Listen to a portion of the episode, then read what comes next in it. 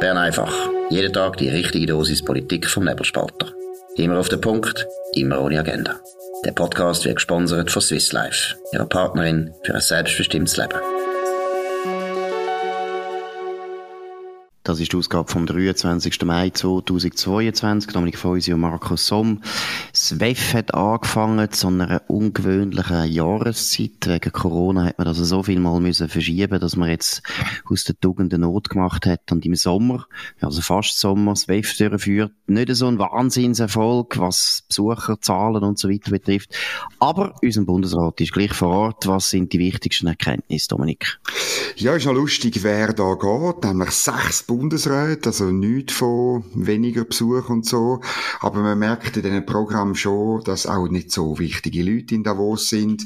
Ähm, der Bundespräsident Ignazio Cassis, der trifft sich mit dem ukrainischen Außenminister, äh, mit dem spanischen Ministerpräsident, äh, immerhin. Er geht dann auch noch als Open Forum, das ist so ein kleines Feigenblatt vom WEF.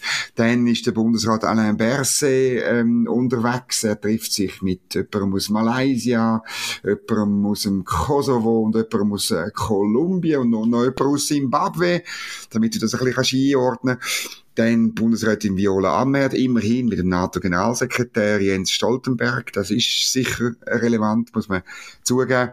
Guy Parmelin ist ein bisschen unterwegs. Immerhin geht es um Wirtschaft. Dort auch Indonesien steht auf dem Programm. Brasilien steht auf dem Programm. Äh, der Herr Habeck aus Deutschland, äh, der wird, ist auch schon getroffen worden von der Simonetta Sommaruga. Es gibt schon eine Hurra-Meldung. Sie hätte einen Deal gemacht, sie mit dem Herr Habeck über einen sogenannten Solidaritätspakt für Gaslieferungen. Das heißt faktisch einfach, dass man das möglichst zusammenhängt und ähm, dass Deutschland immer genug Gas hat. So scheint es mir auch mal ein bisschen. Vor allem ist Deutschland viel mehr abhängig von Gas als Ja, die Schweiz. Ich oder? mal weitergehen. Also wir sind da wieder ein bisschen ein Feigenblatt für die deutsche Regierung, oder? Weil die deutsche Regierung Genau. ist massiv unter Druck innerhalb von der EU. Und sie ist natürlich sehr froh, wenn sie kann sagen, wir haben da noch ein Abkommen geschlossen mit den armen Schweizer. Und auch die Schweizer sind also daran interessiert, dass das Gas weiterfließt. Also so interpretiere ich das. Und der Herr Habeck ist dann immerhin genug freundlich gewesen und hat gesagt, er möchte dafür noch ein gutes Wort einlegen beim Rahmenabkommen. Was ich übrigens, wenn man die Fotos anschaut, ich finde das immer irgendwie, es ist jetzt eine Unterstellung, aber ich sage es jetzt gleich. Man hat immer das Gefühl, bei der Simonetta Sommaruga, sie tut besonders strahlen, wenn über ihr politisch passt. Und wenn über politisch nicht passt, dann ist sie wahnsinnig äh, dünnlippig und äh, nicht gerade hässig, aber einfach wahnsinnig seriös schaut sie. Aber sobald überkommt wie der Robert Habeck, der natürlich ein Grünen ist, dann ist sie fröhlich und sie strahlt und sie hat ihn gern und sie schaut ihn so lieb an. Es ist Es ist schon ein bisschen so, mir ist noch etwas Zweites aufgefallen, nämlich der Herr Habeck trägt jetzt immer eine Krawatte, seit er Minister ist. Und ähm, ja, ich finde, es passt einfach nicht zu ihm. Und ich finde, wenn, wenn einer nur wegen dem Amt eine Krawatte hat, dann kann er sagen, ah, Zilo. Eigentlich gehört das äh, ein gewisser Stil immer dazu, aber ja, genau.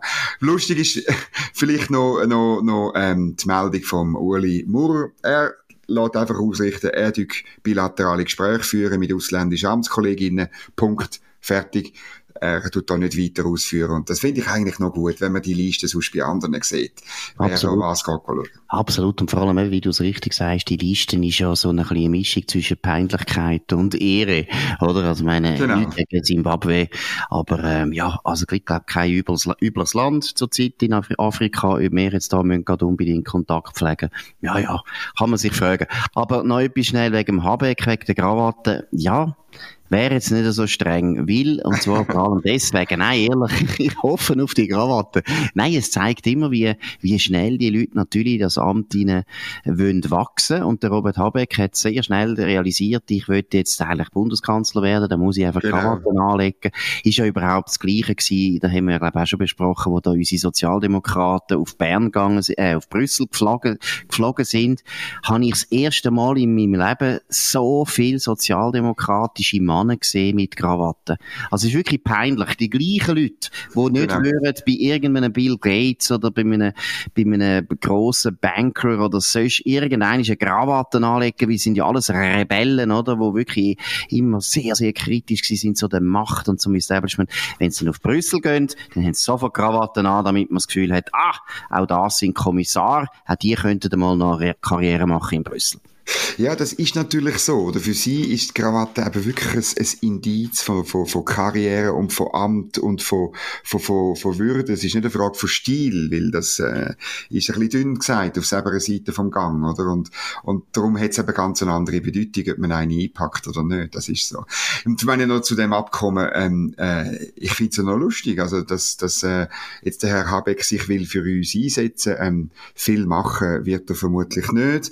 Ähm, und it, Gleichzeitig tun wir mit Hilfe, also es ist noch nicht ausgehandelt, es wird da zwar verkauft als, als äh, Abkommen, aber es ist erst so eine, eine Abmachung, dass man etwas aushandelt. Aber am Schluss tun wir Deutschland helfen bei der Sicherstellung von der Gasversorgung. Und da muss ich einfach sagen, da hat eigentlich mehr sollen rausschauen als einfach nur eine gute Zusicherung. Ich tue dann mich ein bisschen für euch einsetzen. Findest ja, vor allem, ja, vor allem, wenn es heisst Solidaritätsabkommen, dann weisst du von Anfang an, da müssen wir ja. etwas gehen und können nichts über. Oder das ist immer das Gleiche. So, so ein Wort Solidarität sollte man sowieso verbieten, ist eines der grössten, äh, verlogensten Wörter mittlerweile. Ist früher noch mal ein gutes Wort gewesen. Kommt, glaube ich, sogar aus der Kathol katholischen Theologie.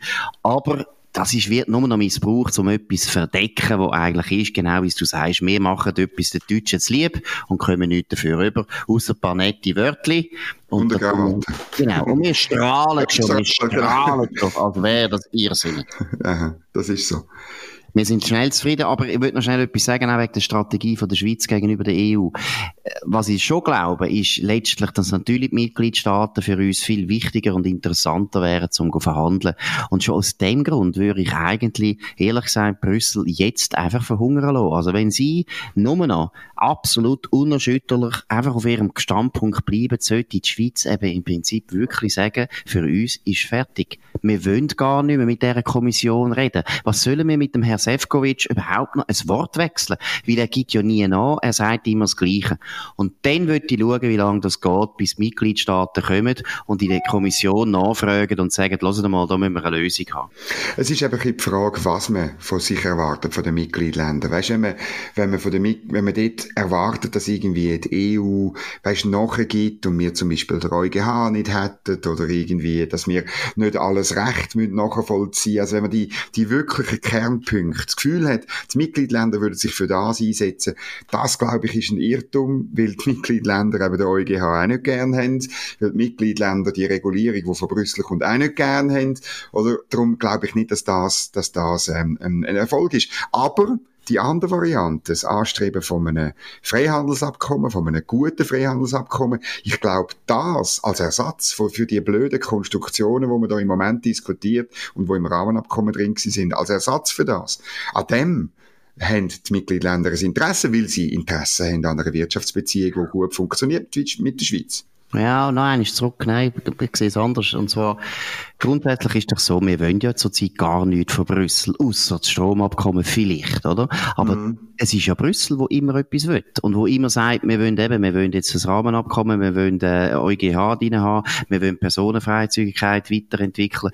Wenn wir einfach nichts mehr sagen, dann müssen die Mitgliedstaaten natürlich schon überlegen, wo sie noch etwas haben und wo sie wirklich etwas bräuchten von uns. Und dann wäre es mal interessant, weil dann, das ist ja bei Horizon, haben wir schon ein paar Mal besprochen, genau passiert. Und auch bei Horizon, wenn die Schweiz nicht die ganze Zeit am Boden rumkriechen und würde brüllen, dann würden wir wahrscheinlich viel schneller Konzessionen bekommen von den Europäern. Aber solange die EU natürlich kann hoffen, dass die Schweizer sich selber in die Knie schiessen, würde ich als Brüssel natürlich auch nicht nachgeben.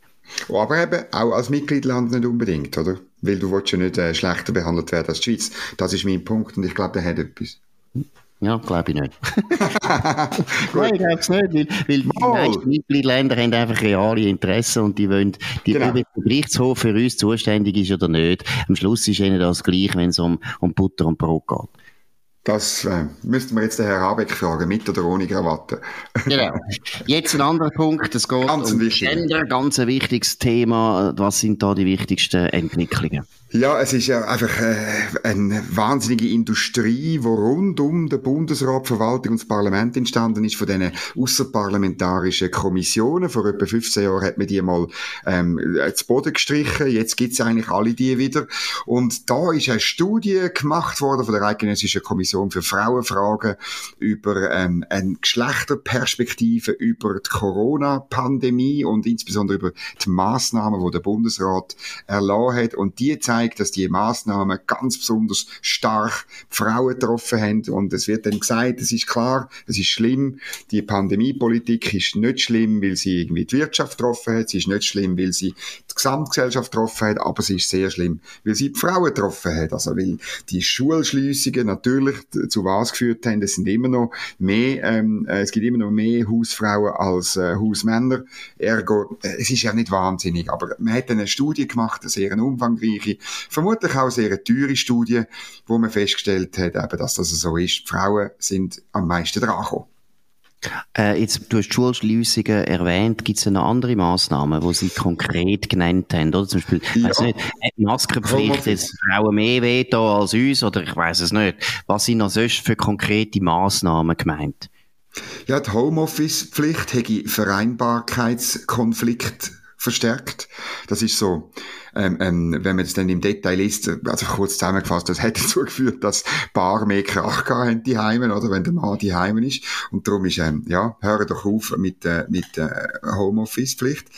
Und es ist schwieriger geworden, dann Care-Arbeit egalitär zu verteilen. Das ist äh, die Chiffre in der, in der Kommission für die Hausarbeit. Weil der Mann wahrscheinlich immer gesagt hat, ich muss sofort wieder am Laptop hocken oder irgendwie so. Dann äh, ist klar, die Wirtschaft, die Wirtschaftsprobleme haben Teilzeitbeschäftigte besonders betroffen gemäß dieser Studie. Und auch bei der Einkommensentwicklung sind Tieflohnbeziehende. Also ich muss etwa die, die Wörter brauchen, einfach damit man, damit die normalen Leute, die da Bern einfach hören, die Wörter auch mithören. Tieflohnbeziehende sind besonders betroffen gewesen. Und was fordert man? Also, dass mehr Kita-Plätze, mehr äh, ganztägige Betreuung in der Schule und es brauche Rahmenbedingungen für Homeoffice, die wir müssen regulieren und es brauche ähm, äh, Weiterbildung für Frauen müssen wir fördern, Lohnschutz bei Tieflohnarbeit. Also es kommt dann das ganze Programm, wo wir eigentlich die Kommission schon vor der Pandemie gefordert hat. Aber ich finde wirklich, was eben wirklich reguliert werden muss, ist der Abwäsch. Ich, ich wäre froh, wenn der Bund würde festlegen wer wenn tut abwäschen. Dann wäre nämlich auch das Problem eben von der sogenannten, also auch, das ist auch Care-Arbeit. Man muss wirklich ja. organisieren, den Morgen, wer muss aufstehen.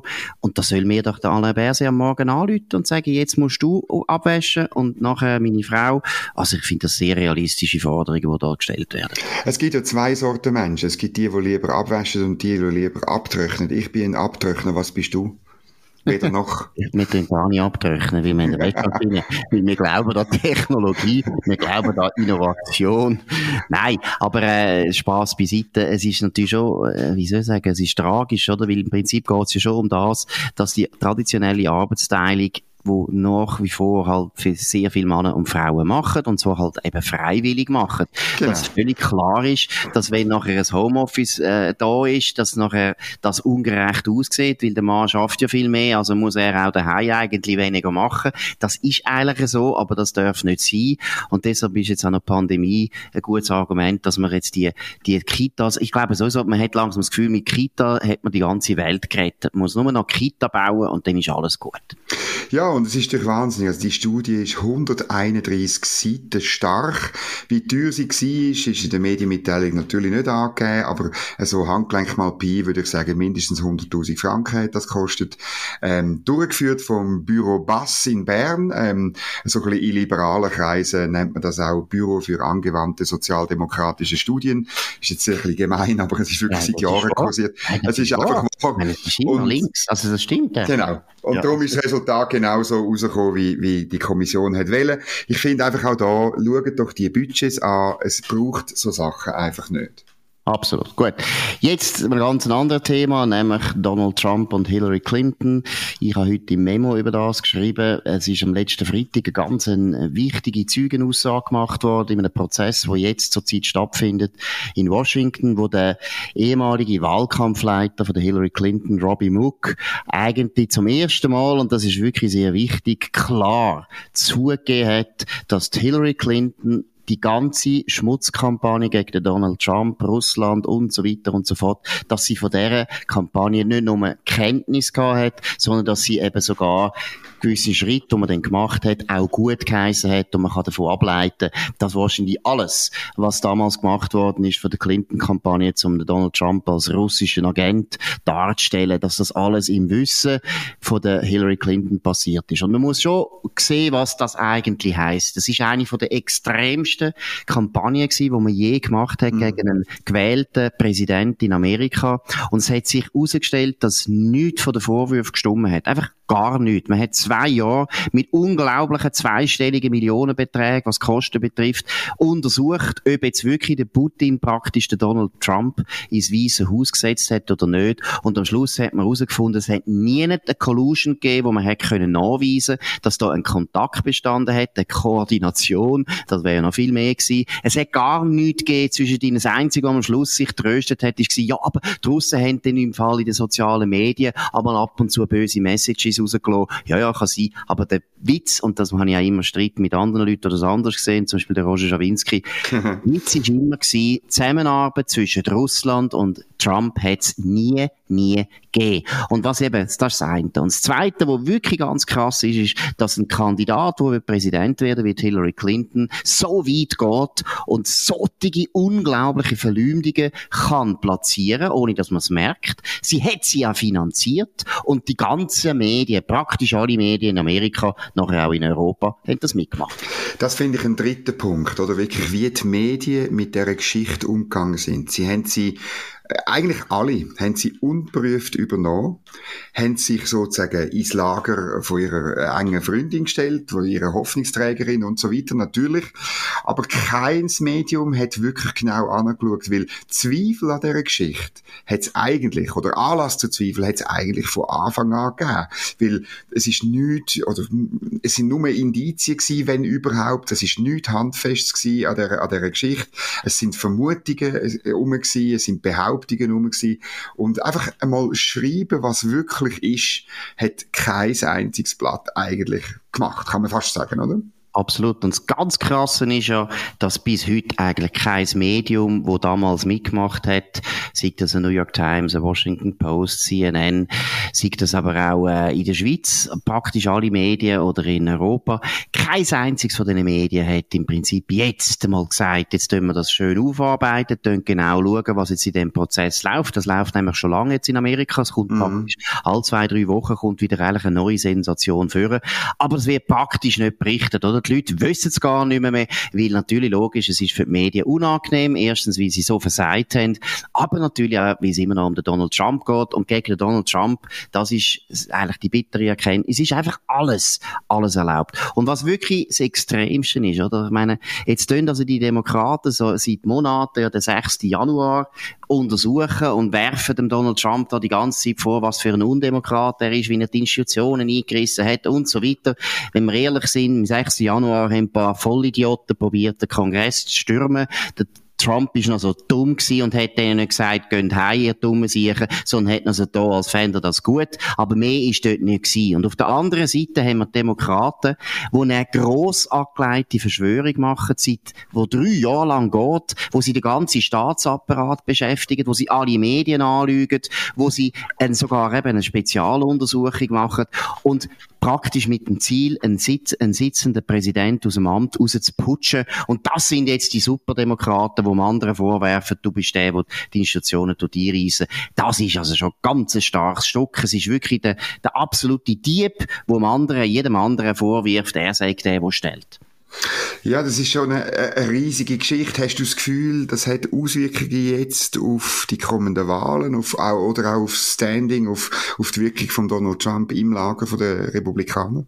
Nein, das glaube ich nicht, weil erstens, also die Wahlen werden sowieso wahnsinnig schwer für die Demokraten, völlig un unabhängig. Aus ganz anderen Gründen, ja. Joe Biden so äh, unter Druck ist, so in der Defensive ist, die Inflation ist ja so brutal jetzt in Amerika. Wenn sich das nicht ändert, haben die Demokraten ganz grosse Schwierigkeiten jetzt im Herbst.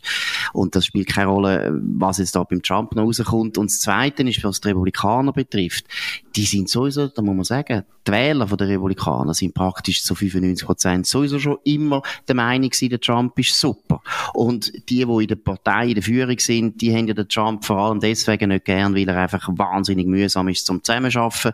Er hat wirklich, hat schwierige Seiten, das ist gar keine Frage. Und die haben immer gewusst, dass die Verschwörungen gestummen hat. Und da haben sie auch gesagt, muss man also auch sagen, es gibt wenige republikanische Führer, die irgendwie behauptet haben, äh, die Verschwörung äh, stimmt wirklich. Nein, ich habe nicht das Gefühl, dass das wahnsinnig viel ändert. Und ich glaube, es ändert eben auch nicht viel, wie das ist in den anderen Medien, also ich rede jetzt von den Mainstream-Medien in Amerika, wird das schon sehr, sehr verschwiegen, was da eigentlich jetzt rausgekommen mhm. ist. Ja gut, das ist Bern einfach gewesen, nicht Washington einfach, an dem 23. Mai 2022. Und ich freue mich, Markus Somm. Danke für die Aufmerksamkeit. Ihr könnt uns abonnieren auf nebelspalter.ch, aber auch auf Spotify oder auf Apple Podcast und so weiter. Würde uns sehr freuen. Könnt uns weiterempfehlen, könnt über uns reden, könnt uns bewerten. Auch das ist gut. Wir wünschen, äh, wünschen einen schönen Abend. Wir hören uns wieder morgen zur gleichen Zeit auf dem gleichen Kanal. Das war Bern einfach, immer auf den Punkt, immer ohne Agenda. Gesponsert von Swiss Life, ihrer Partnerin für ein selbstbestimmtes Leben.